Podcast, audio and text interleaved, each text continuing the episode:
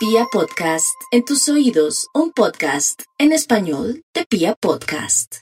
Muy buenos días mis amigos, ¿cómo me les va? Como siempre a esta hora. Gloria Díaz Salón, un abrazo para toda la gente linda que me escucha en el exterior, alrededor, en Bogotá, en otras ciudades.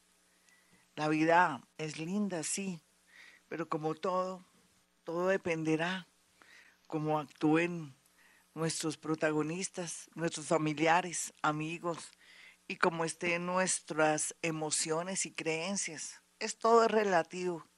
En realidad sentimos la vida pesada porque el objetivo, según nuestros padres y la vida en general, es tener dinero y tener cubierto pues todo. Sí, claro, eso tiene que ser así. Poder comer, tener un techo donde vivir, es importante, pero la idea es también trabajar, luchar un poquitico en el sentido de prepararnos para salir adelante y no tener tanta angustia o de pronto irnos por un camino de pronto el más fácil, que no es el más fácil, pero bueno, hay que siempre pedirle al universo que nos ayude para abrir caminos. Existen los concilios, ¿se acuerdan? Necesito resolver todas las situaciones que me afectan en mi vida. Necesito resolver todas las situaciones que afectan en mi vida. Hoy con un gran especial, mis amigos, y el gran especial tiene que ver un poco con el tema, cómo nos va a ir en esta semana. Y esta semana tiene mucho que ver con temas económicos, pero también con temas un poco como estado de ánimo.